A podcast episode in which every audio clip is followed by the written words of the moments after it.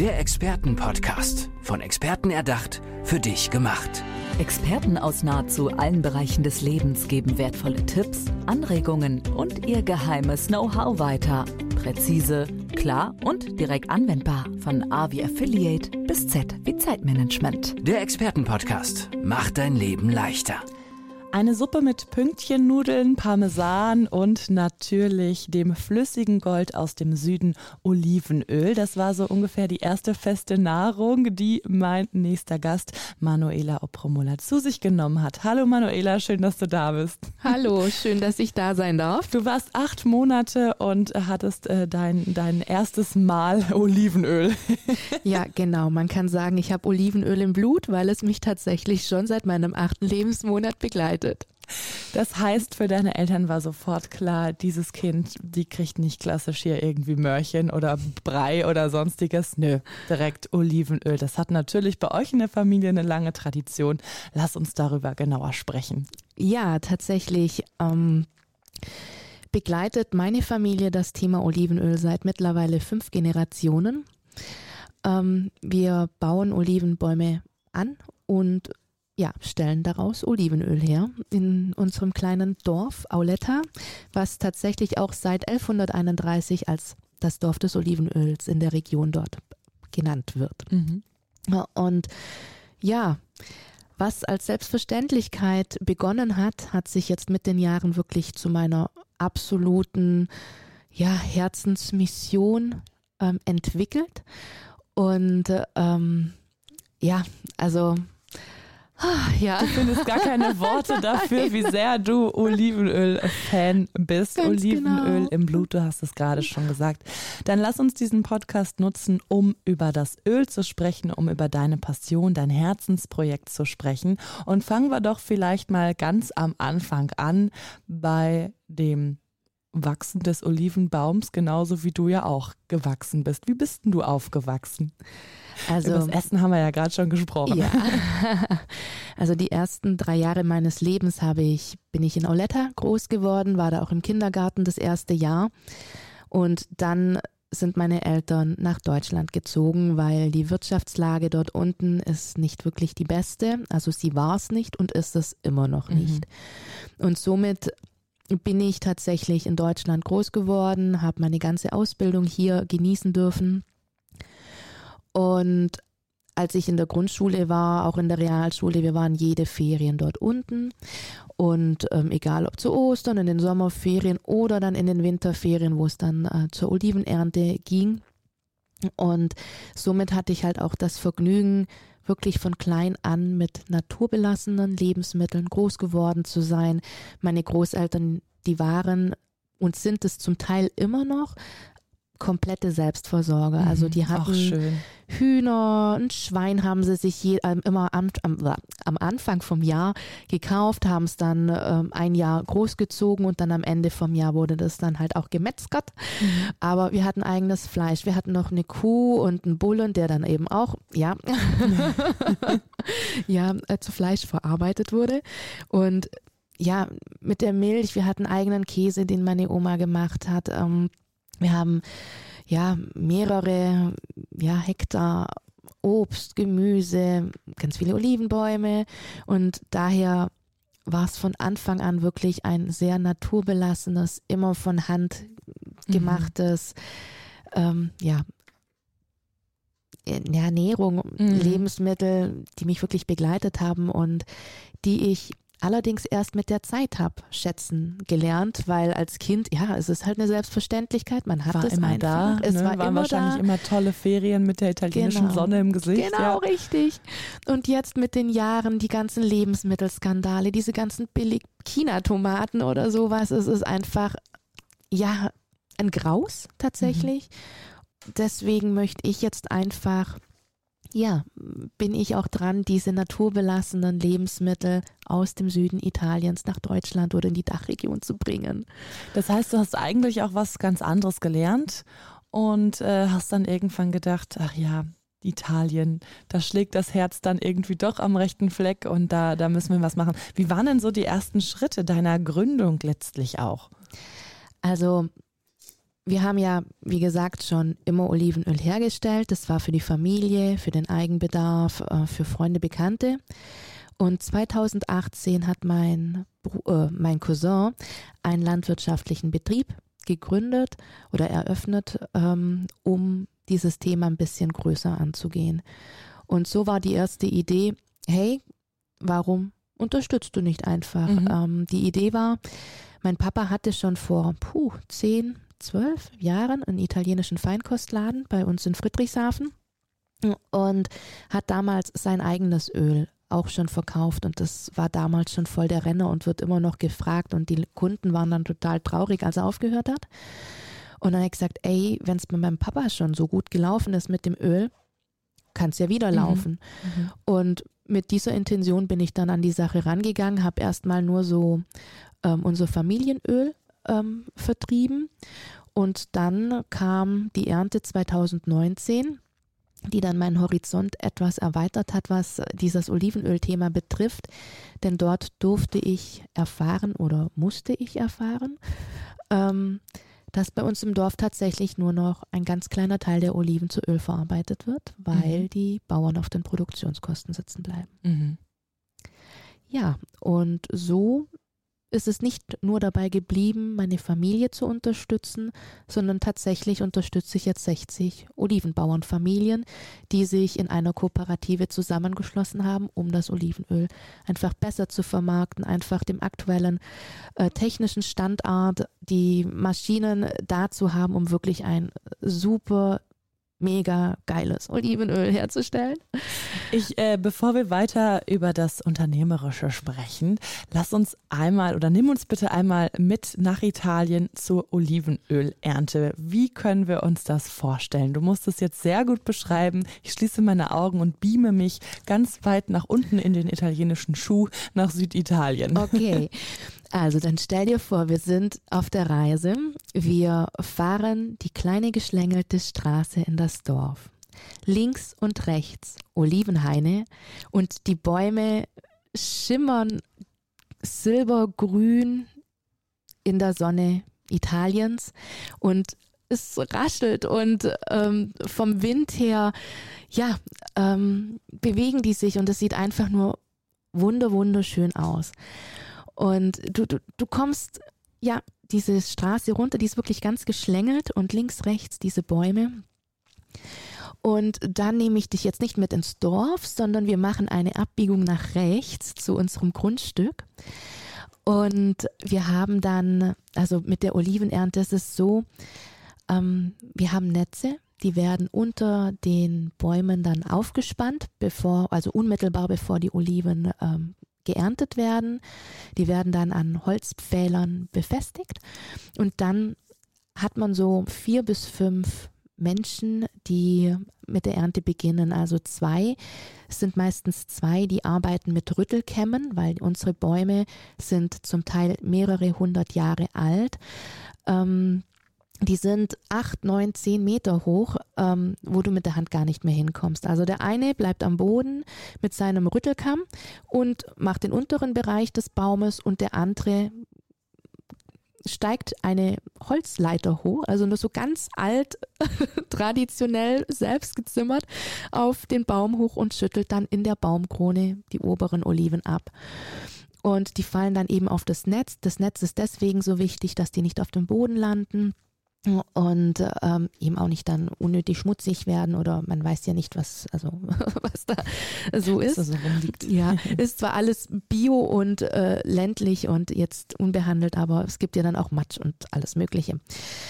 Und ja, auf jeden Fall werden diese Oliven in diesen Netzen gesammelt und werden dann in Körbe verfrachtet und diese Körbe werden dann in so offenen Kisten umgefüllt, damit die Oliven einfach noch ein bisschen ähm, ja, Luft haben und nicht so zu, zusammengedetscht in, in dieser Kiste liegen. Ja, und dann sammelt man das ein bisschen, also man erntet dann den ganzen Tag. Und dann kurz bevor es dann dunkel wird, baut man natürlich alles ab und dann kommen die Oliven in die Ölmühle. Und bei der Öl Ölmühle ist es so, also jetzt sind wir bald von der Ernte weg, mhm. kommen wir zur Produktion. Ähm, da werden die Oliven erstmal in so einen Trichter, also in so einen ganz großen Trichter kann man sich vorstellen, ähm, reingelassen. Und dann werden die über ein kleines Förderband zu einer zu einer Luftstation. Das ist wie so ein Ventilator oder eine Absaugung. Also es gibt entweder oder. In unserem Fall ist es tatsächlich so eine Absaugung, die dann die kleinen Ästchen, die Blätter von diesen Oliven mhm. wegsaugt. Mhm. Und dann kommen die Oliven in ein Sprudelbad. Einfach nur Wasser, äh, was so, ja, wie so ein Whirlpool kann man sich das tatsächlich Whirlpool vorstellen. Das für Oliven. Whirlpool für Oliven. Das sprudelt dann so und ähm, ja, dort werden die letzten Blätter einfach von den Oliven getrennt. Und dann geht es auch schon über ein Schneckensystem in diese Hammermühlen, wo ja die Oliven einfach zerkleinert werden. Also die werden samt Stein, also die werden nicht nur wie ein Stein, sondern komplett äh, klein gemacht, umgewälzt, ähm, emulgiert, dass sich so die, das erste Öl bildet und an mhm. die Oberfläche kommt.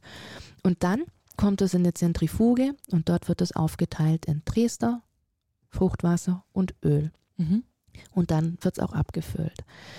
Was jetzt noch sehr erwähnenswert ist zu unserem Öl, also es gibt dieser Dresder, also könnte rein theoretisch und wird zum Teil auch nochmal verarbeitet zu einem weiteren Olivenöl. Es ist mhm. natürlich kein nativ, also kein natives Olivenöl extra, ähm, sondern es ist halt wirklich eine Zweitpressung und mhm. ähm, qualitativ nicht Der mehr Geschmack sehr gut. genau, da, ne? genau, richtig, weil da muss einfach die, die ähm, Temperatur erhöht werden und so.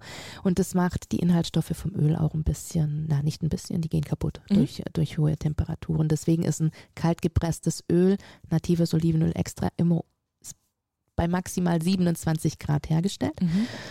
Genau. Und Jetzt muss ich mich ganz kurz sammeln. Gar kein Problem. Genau, ähm, vielleicht, genau, vielleicht kommen wir da jetzt ein bisschen. Ähm na, ich hab's wieder. Okay. Ich hab's wieder, genau. Mhm. Und dieser Dresder wird bei uns nicht zu Öl weiterverarbeitet, sondern wird vor Ort werden die Olivensteine entfernt, also diese kleingemachten, mhm. werden getrocknet und zu Brennmaterial ähm, weiterverwendet. Und der restliche Dresder kommt dann in eine Raffinerie, wo es dann zu Frittieröl oder Öl zum Einlegen für Konserven weiterverarbeitet wird. Und das Fruchtwasser und das Waschwasser kommt in eine Biogasanlage, wo dann auch wieder aufbereitet wird zu Gas und Bewässerungswasser und Dünger. Also es ist wirklich bei uns ein sehr, sehr nachhaltiges Olivenöl. Es wird wieder alles wiederverwendet, aufbereitet. Genau. Und das finde ich noch immer ganz, ganz besonders zu erwähnen, weil das ist auch keine Selbstverständlichkeit. Absolut, absolut. Ja. Also vielen Dank, dass du uns auf diese kleine Olivenöl-Erntereise mit nach äh, Süditalien genommen hast. Und äh, Stichwort Nachhaltigkeit, du hast es gerade schon angesprochen, ist dir unheimlich wichtig und auch ein großer Part deiner Arbeit mit dem Öl. Nicht nur, dass alles wiederverwendet wird und äh, auch die, die, die Verpackungen, da spielt ja so viel eine Rolle bei dir. Vielleicht kannst du uns da noch ein bisschen mehr zu erzählen. Ja, ähm, wie sage ich immer so schön, man kann nicht die ganze Welt verbessern, mhm. aber man kann bei sich anfangen. Und ähm, wir haben nun mal nur eine Erde, eine, eine Umwelt und die sollte uns noch ganz lange erhalten bleiben. Und deswegen ist es mir einfach wichtig, dazu auch einen Beitrag zu leisten. Das mit dem Olivenöl ist natürlich schon super. Ähm, aber gerade bei unseren Verpackungsmaterialien, also egal, ob es jetzt die Flaschen sind oder ähm, unser Geschenksmaterial oder unsere Kartonagen für den Versand, es ist wirklich alles Natur. Also mhm. Naturmaterialien, die wiederverwertet werden können, die recycelt werden können, ähm, weil es einfach dieses ganze Plastik ist nicht meins. Es passt auch gar nicht zum Produkt. Also mir ist es auch wichtig, dass ähm, es muss zusammenpassen, ne? einfach Klar. alles. Mhm. Und ähm, daher habe ich echt ein besonderes Augenmerk dafür, dass wir auch gerade Geschenksverpackungen, die werden bei mir nicht nochmal Geschenkskörbe in Folien ein, einge, eingewickelt, sondern tatsächlich, die bekommen ein bisschen grün, ein bisschen natürliche Materialien mit rein, ein Schleifchen aus Bast oder Jute, also ja. Olivenzweig da rein und fertig ähm, ist es. Einfach natürlich. Ähm, es sieht ja auch noch super schön aus. Ja. Also einfach natürlich und einfach genießen. Das ja. ist ja so ein bisschen genau. deine Devise. Du äh, tust aber auch sehr gerne noch was Gutes. Die Tafel ist da eine, ja. ein, ein weiteres Herzensprojekt, um nochmal mit dem Wort zu spielen. Ja, also ähm, mir ist es auch wieder da ein großes Anliegen. Ähm, das Leben, was die meisten von uns führen, ist keine Selbstverständlichkeit. Und ich würde gerne einfach sehen, dass jeder und einfach in seinen Rahmen der Möglichkeiten ähm, ja auch ein bisschen auf andere achtet. Und bei mir passt es natürlich ganz gut mit den Tafeln. Ähm, ich spende viermal im Jahr, ähm, also bisher war es immer Spaghetti und Tomatensauce. Mhm. Aber ab diesem Jahr spende ich viermal im Jahr tatsächlich Olivenöl an die Tafeln, weil das einfach nochmal ein anderes Gut ist für die, weil ähm, was Wertvolles. Ne? Genau, ne? weil bei den Tafeln Schön. ist es ja ganz oft, dass die abgelaufene Sachen von Supermärkten bekommen. Und ich hab, bin dann wirklich mal mit den Mitarbeitern ins Gespräch gegangen und gesagt, macht es Sinn, Oliven, ähm, Tomatensauce und Spaghetti zu schenken oder wäre vielleicht ein Öl besser? Dann gesagt, boah, ein Öl wäre natürlich toll, weil das gibt es nicht so oft. Mhm. Dann gesagt, okay, in dem Fall switche ich um und spende jetzt immer 250 Milliliter Flaschen viermal im Jahr. Super, sehr, und sehr schön. Damit die auch was Gutes haben. Sehr schön. Also, ähm, es ist Olivenöl-Nachhaltigkeit. Es ist die Tradition, die bei dir äh, eine große Rolle spielt. Natürlich wollen wir jetzt unbedingt wissen, wie wir an dein Olivenöl kommen. Wie kann man äh, dein Olivenöl äh, äh, bei uns zu Hause in die Küche bringen? Also am allerbesten wirklich über unseren Online-Shop. Das wäre www.aulettas mit doppelt-gold.de. Und ähm, aktuell, also gibt es nur bei uns oder auch bei uns in der Region, haben wir ein paar Partner, die wiederverkaufen. Aber dieses Jahr ist es tatsächlich auch, ja, stets auf dem Programm, dass wir ein paar Multiplikatoren in anderen oder an anderen Standorten finden, einfach Feinkostläden, die unser Öl vielleicht vertreiben möchten. Und das zeigt ja auch, wie der Markt sich da entwickelt hat. Ne? Also, dass das Bewusstsein für gute Qualität, für ein gutes Produkt auf jeden Fall immer weiter wächst und ein vernünftiges Öl, was so lange reift und äh, liebevoll bearbeitet wird, kann eben keine äh, 5 Euro kosten. Das mhm. ist ein wichtiger Punkt. Das ist dir sehr wichtig, da Bewusstsein zu schaffen. Das machst du mit deiner Marke. Und sag uns vielleicht abschließend nochmal ganz kurz, wie schmeckt denn jetzt das Olivenöl? Unser Olivenöl, also ganz klassisch würde man sagen, es schmeckt fruchtig, hat, ist recht mild, das liegt an der Olivensorte. Und es hat ein ganz, eine leichte Schärfe, weil Schärfe ist ein sehr gutes Zeichen bei Olivenöl. Und ich persönlich finde, bei so einem Olivenöl, also wie es bei uns hergestellt wird, schmeckt man tatsächlich auch die Liebe und die Leidenschaft der Olivenbauern raus, weil es mit so viel Herzblut und so viel Stolz hergestellt wird. Das hört sich so gut an, dass ich es kaum erwarten kann, das Olivenöl zu probieren. Und alle, die gerade zuhören, klickt euch durch den Online-Shop, unterstützt das ganze Projekt und das ganze Produkt von Manuela Opromola. Schön, dass du da warst und dass du uns mit nach Italien genommen hast, liebe Gerne. Manuela. Der Expertenpodcast, von Experten erdacht, für dich gemacht. Wertvolle Tipps, Anregungen und ihr geheimes Know-how. Präzise, klar und direkt anwendbar. Der Expertenpodcast macht dein Leben leichter.